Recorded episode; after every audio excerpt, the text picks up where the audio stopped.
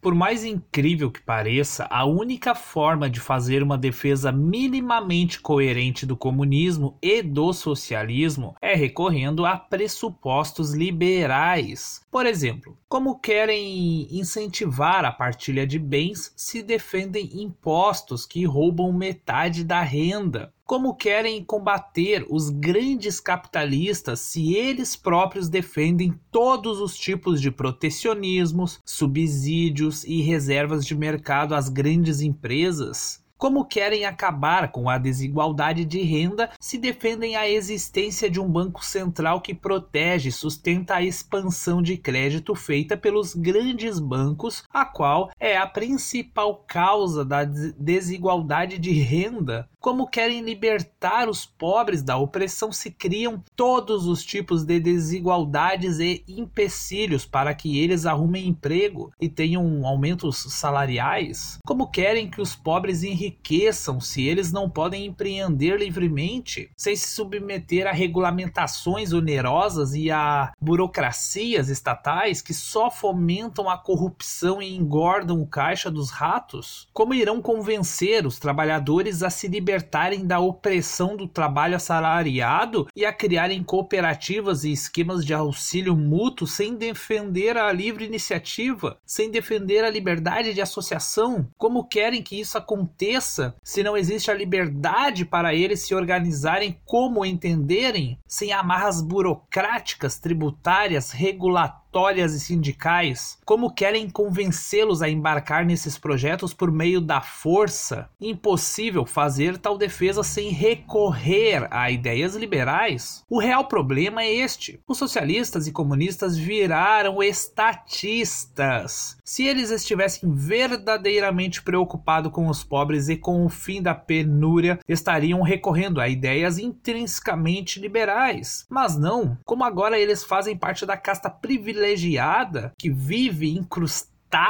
no aparato estatal preferem apenas proferir palavras socialmente sensíveis, sem, no entanto, oferecer qualquer solução prática. Tal atitude não só é contraditória, como também fere todo o suposto espírito socialista. E qual seria esse suposto espírito socialista? Seria uma maneira de conciliar a vida com as ideias defendidas. Dado que o socialismo supostamente defende a partilha, o altruísmo e a igualdade material, então o socialistas têm de viver segundo esses princípios. Mas o que, que eles fazem? Os políticos, membros de partidos comunistas e socialistas, doam parte do seu salário para o partido e ficam com o resto. Os pobres não são contemplados como nada, mas pagam por meio de impostos indiretos e diretos os salários dessa gente. Há manifestações contra tudo o que está aí e a favor de nada concreto ou específico, o que significa que, em vez de estimularem a instrução do povo, preferem distraí-lo e incitá-lo ao conflito. Todos os partidos comunistas, socialistas e trabalhistas, bem como seus membros, possuem um patrimônio imobiliário invejável. No entanto, nunca se ouviu histórias de mendigos dormindo lá dentro ou sendo acolhidos para usufruírem refeições quentes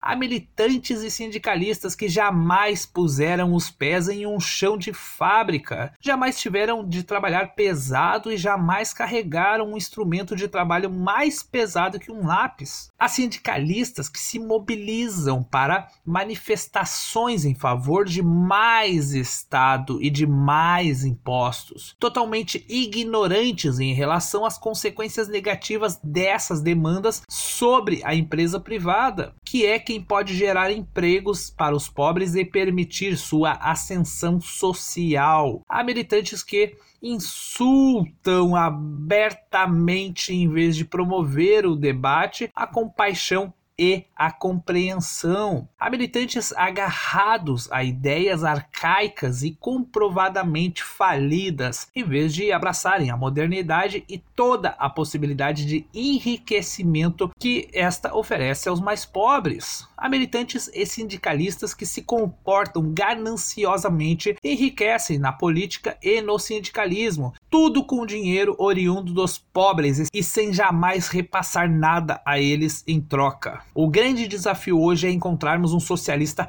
coerente que viva de acordo com aquilo que diz defender. Talvez tal possibilidade decorra do fato de que não existem mais socialistas, existem apenas interesseiros e demagogos.